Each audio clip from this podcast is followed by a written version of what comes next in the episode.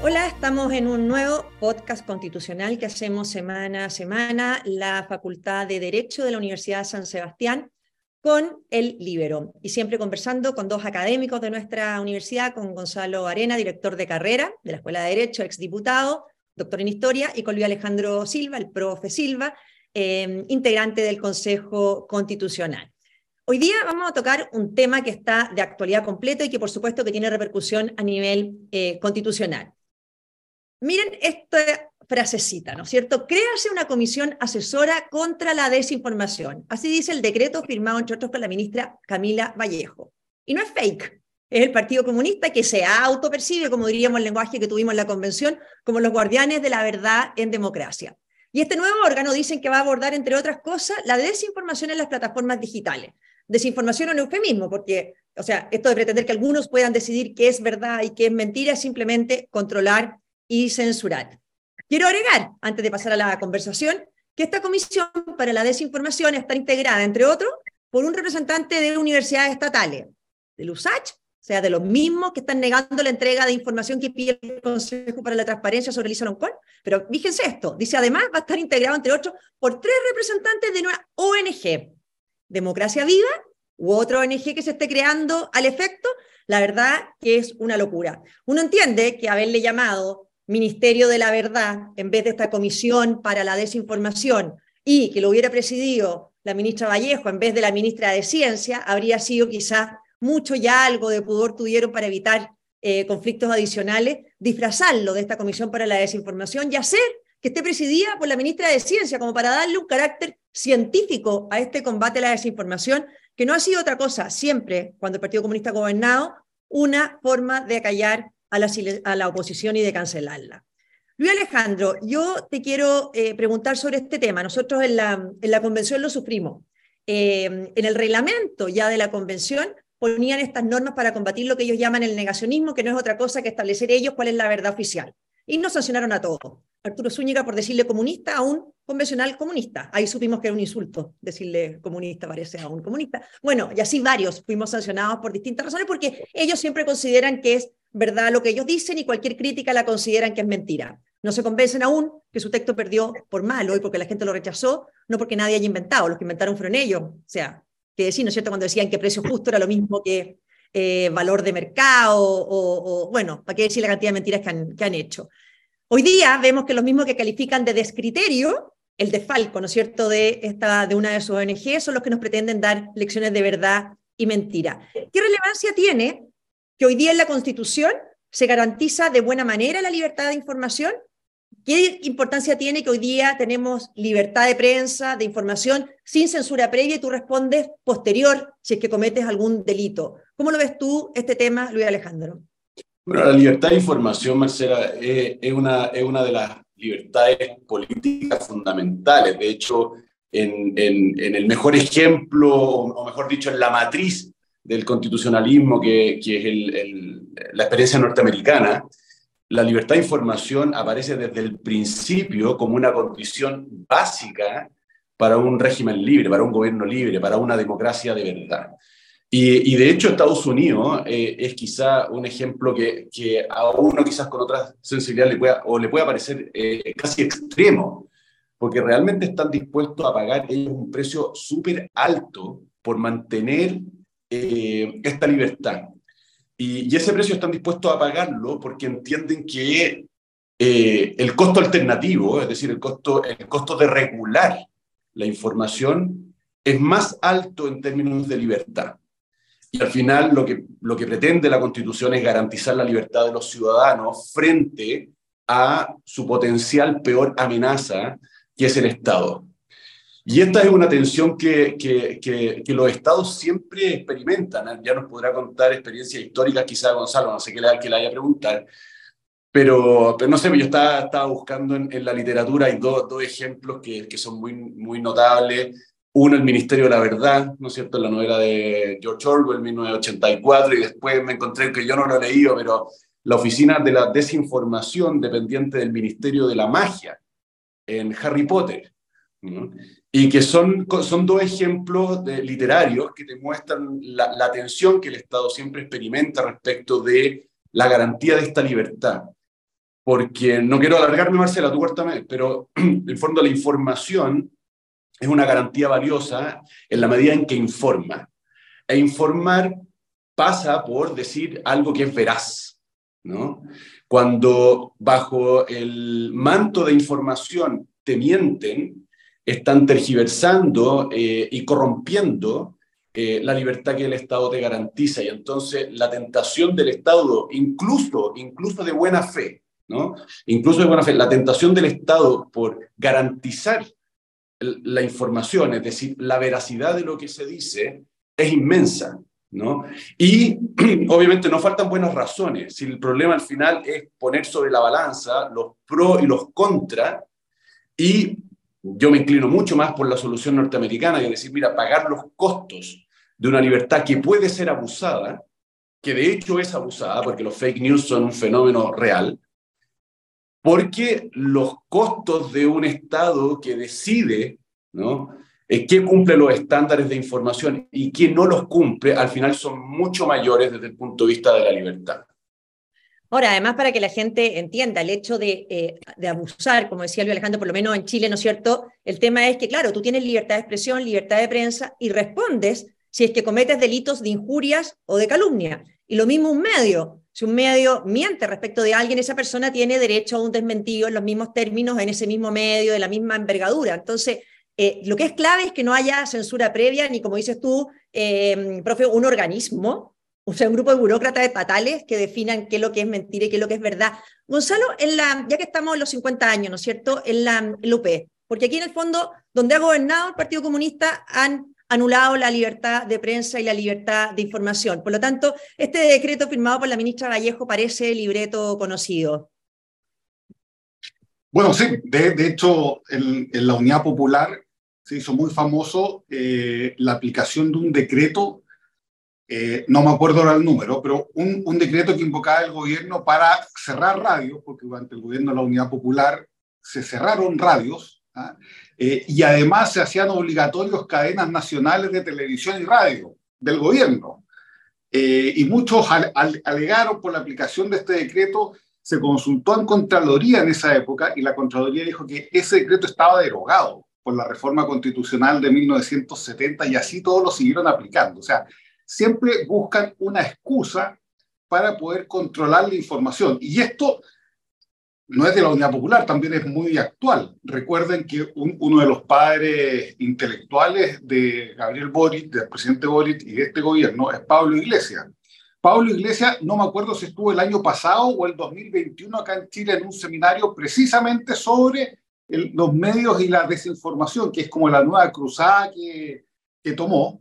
De, de, hecho, el año pasado sacó un libro que se llama eh, Medios y Cloacas, si no me equivoco, porque él tiene una teoría de que los medios están confabulados para destruir la democracia. O sea, ni siquiera es la desinformación o las noticias, sino que ellos van contra los medios, ¿ah? porque dicen que hay una especie como de confabulación de la derecha a través de los medios para destruir esta convivencia democrática lo cual habla de la paranoia propia marxista, de, de creer que todo, ¿no es cierto?, eh, gira en torno a ellos y, pretende destruirlo. Entonces, esto es un tema mucho más profundo intelectualmente dentro del gobierno de lo que pueda parecer una simple comisión de desinformación.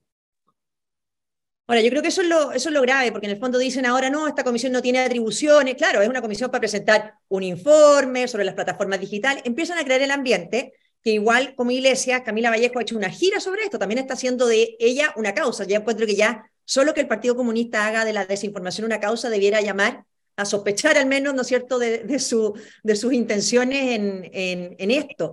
Eh, y ojo, Marcela, sí. Dale. Sí, no, que además ellos están tratando de hacer una trazabilidad de legitimidad en esto, porque acuérdate que a esto lo antecedió un estudio que mandaron a hacer, a universidades para que plantearan estos temas. De ese estudio nació, ¿no es cierto?, esta idea de consejo asesor y de este consejo asesor van a ser la idea de un posible proyecto de ley. O sea, están tratando de hacer una trazabilidad legal o de legitimidad para llegar a una conclusión que es mucho más profunda de lo que aparece en, en, esta comisión. Bueno, así es, lo grave. Yo creo que la trazabilidad incluso partió antes en el sentido de que eh, justifican ellos la derrota del texto de la convención en las fake news. Es mentira. Y si tú preguntas cuáles son las mentiras, los únicos que mintieron sobre el texto fueron ellos.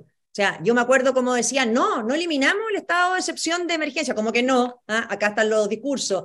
No, no, no, precio justo, lo mismo que precio de mercado, pero ¿cómo? Se argumentaron que era distinto. O sea, los únicos que mintieron para defender su texto eran ellos, nos decían, entonces, pero ellos han hecho un discurso y tratando de construir verdad de una mentira, para lo que dice Gonzalo, ¿no es cierto? Ir pavimentando el camino para justificar el día de mañana eh, una comisión de verdad con atribuciones para censurar y cancelar. Sería bastante más cómodo, yo creo, gobernar sin oposición para ellos y, para... Entonces, hemos visto un presidente en general incómodo con la prensa eh, y uno que entonces, Alejandro, Luis Alejandro, ¿cómo se va a regular esto en el texto porque es fundamental? O sea, hoy día tenemos una buena regulación, el texto de los expertos mantiene una buena regulación, pero sabemos que no es en lo que cree la izquierda. Por lo tanto, si esto no queda bien instalado, corremos riesgos después de que por simples mayoría se vuelva una andanada en que se prive la libertad de expresión. Y perdón, el último agregado. Nosotros tuvimos la visita em, de un disidente venezolano en la, en, la, en la convención, en que nos explicaba cómo en Venezuela todo el tema partió por violar la libertad de expresión. De ahí ya te quedas sin oposición, sin capacidad política, etcétera. Bueno, como tú dices en, la, en el anteproyecto, la regulación de, o el reconocimiento de esta garantía esencial, que es la libertad de información, está en términos prácticamente idénticos a la, a la constitución vigente, que, que, desde que existe ha sido, ha sido un, ha operado ¿no? como un límite eficaz contra cualquier eh, intentona del gobierno de turno, de del Estado, en definitiva, de, manipular o de, o de restringir esta, esta libertad. De hecho, el mismo debate se extiende, por ejemplo, a, que el Estado tenga medios de información. Eh, que haya un canal estatal, por ejemplo, es una cuestión que, que ya de por sí presenta una, una o abre, abre una discusión. ¿no? Eh, lo, que, lo que consagra la constitución actual, perdón, lo que consagra el, anteproyecto, y yo, perdona Marcela, que soy, debería saberlo, pero me parece que una novedad, es que excluye explícitamente la posibilidad del monopolio estatal de los medios de comunicación. Y a mí eso me parece, no, no recuerdo si está en el texto actual, creo que no. Eh, ¿Está? Está, ya. Ya, bueno, a mí, a mí me parece que ahí hay una buena garantía y obviamente que al final esto pasa por, o sea, la constitución por sí sola nunca va a ser capaz de contener eh, eh, a, un gobierno o al Estado si decide ir adelante. Lo que realmente va a poder contenerlo es una ciudadanía celosa de su libertad de informarse. Y yo creo que esta, cuestión es clave. O sea, la, constitución hoy día y, el anteproyecto que, estamos discutiendo pone a disposición de, la ciudadanía eh, la herramienta para poder frenar cualquier intento del gobierno por monopolizar, restringir o amenazar ¿no? la información. Pero al final es una ciudadanía responsable y celosa de su libertad, el último resorte para, para, su, para su eficacia ¿no? y, su, y el rango de su, de su amplitud.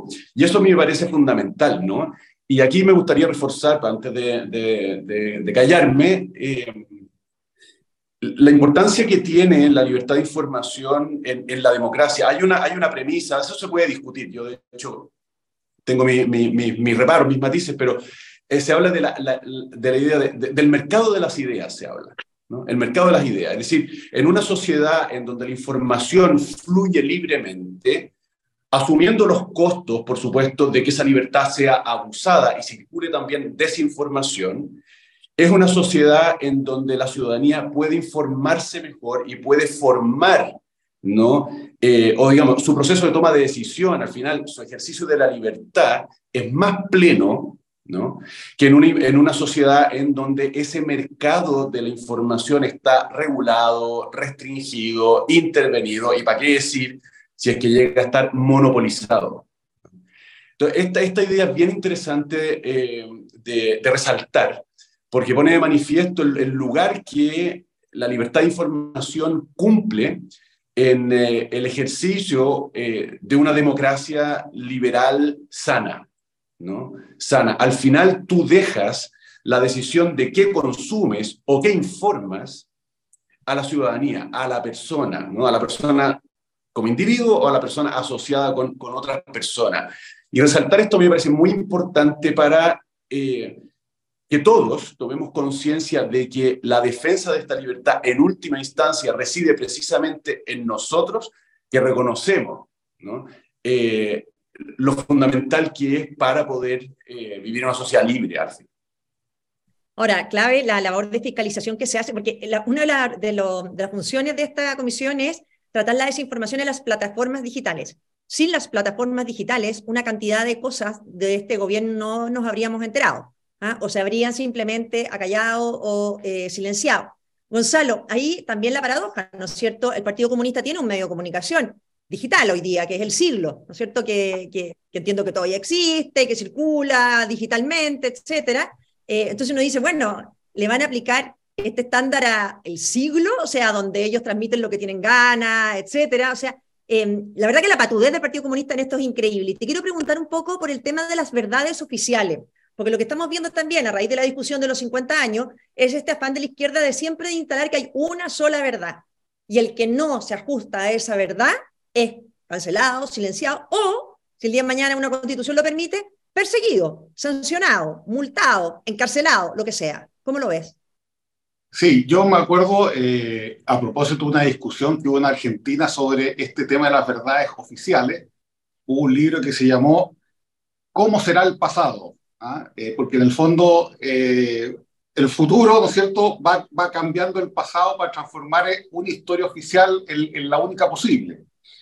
Y ahí decir también que no solamente uno tiene que temer el tema legal, ¿ah? porque esta secuencia de legitimidad de, decisiones de desinformación también puede tener al final del día manifestaciones eh, de hecho, por ejemplo, que justifique quitarle el avisaje estatal a determinados medios.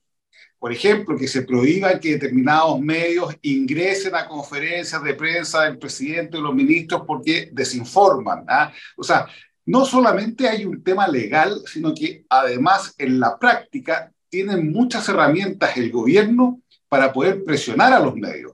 ¿ah? De, hecho, es así como lo han hecho siempre en Argentina cuando trataron de, eh, los Kirchner de, frenar, ¿no cierto?, la libertad de prensa, que querían negarle la venta del papel de diario a los periódicos, ¿no es cierto?, que estaban en contra de ellos. O sea, esto puede justificar el día de mañana no solamente un proyecto de ley, sino que puede servir para justificar medidas de presión, medidas de fuerza, medidas de hecho, que son aún más graves porque por último una ley da la posibilidad de discutirlo en el Congreso, ¿ah? de manifestar opiniones, pero cuando se hacen a través de medidas administrativas, bueno, y de hecho este decreto es una medida administrativa, eh, deja a toda la ciudadanía en la indefensión, ¿ah? porque en el fondo no hay un espacio, una plaza pública donde poder discutirlo más allá de los mismos medios que quieren censurar, por decir que están desinformando. Entonces, eh, hay un tema realmente peligroso, no solamente legislativo, sino que también en la aplicación práctica de este tipo de principios.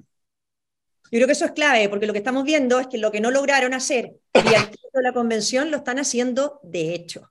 O sea, de verdad que todo este negacionismo, esta campaña de ellos de la desinformación, que para que la gente entienda no es otra cosa que poder decidir ellos lo que es verdad mentira. Si tú siempre, cada vez que tú critiques al gobierno te van a decir que es mentira la crítica, o sea, es una manera de cancelar a la, a la oposición. Pero lo que no pudieron, vía constitución, lo están haciendo en la práctica. De hecho, o sea, este decreto que sale un día cualquiera, el martes recién pasado, ¿no es cierto? Eh, y así, como dices tú, que puedan excluir a determinados periodistas o determinados medios de las conferencias de prensa, etcétera, lo que va a empezar a hacer, o tratar mal a un periodista porque hace una pregunta incómoda.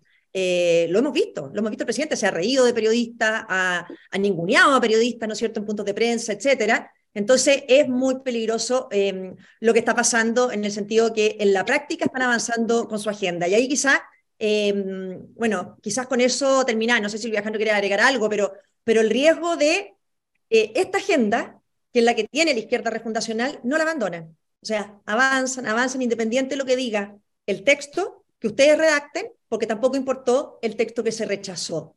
Algo que agregar alguno de los dos y con eso ya vamos cerrando. Sí, Marcelo, yo quería decir eso que tú decías que están tratando de aprobar la constitución rechazada por decreto. No es el primer caso. El día de ayer, o anteayer, ya no me acuerdo, crearon esta comisión de la paz para la Araucanía. Esa era una comisión que estaba en el texto de la constitución que se rechazó, que buscaba establecer el catastro de tierra, ¿no es cierto? Y por ese medio después tratar de eh, hacer una especie de, de, base de datos, banco común de fondos para comprarlo. Bueno, todo eso que se rechazó en la Constitución es lo que está debajo de esta comisión de expertos que se invitó con una declaración bastante neutra, pero que si uno revisa las declaraciones del presidente Boric hacia atrás, son exactamente las mismas que establecía la constitución rechazada, que ahora están diluidas en un lenguaje más liviano para que todos los partidos políticos pudiesen firmar y nadie se bajara. Pero la intencionalidad política es la que estaba en la constitución rechazada. Bueno, así es. Si el presidente y este gobierno no abandonan su voto duro, siguen adelante con su agenda. No sé, Luis Alejandro, si quieres agregar algo. Solamente, solamente confirmar el compromiso de defender esta, esta libertad en la discusión constitucional que viene ahora, precisamente por todas las razones que, que, hemos visto teóricas y las razones históricas que nos contaba Gonzalo, y bueno, y tu propia experiencia en la, en la convención pasada con esta... Era un comité disciplinario, un comité de ética, ¿no? Sí, muy ético. Así que... Sí. Ya no.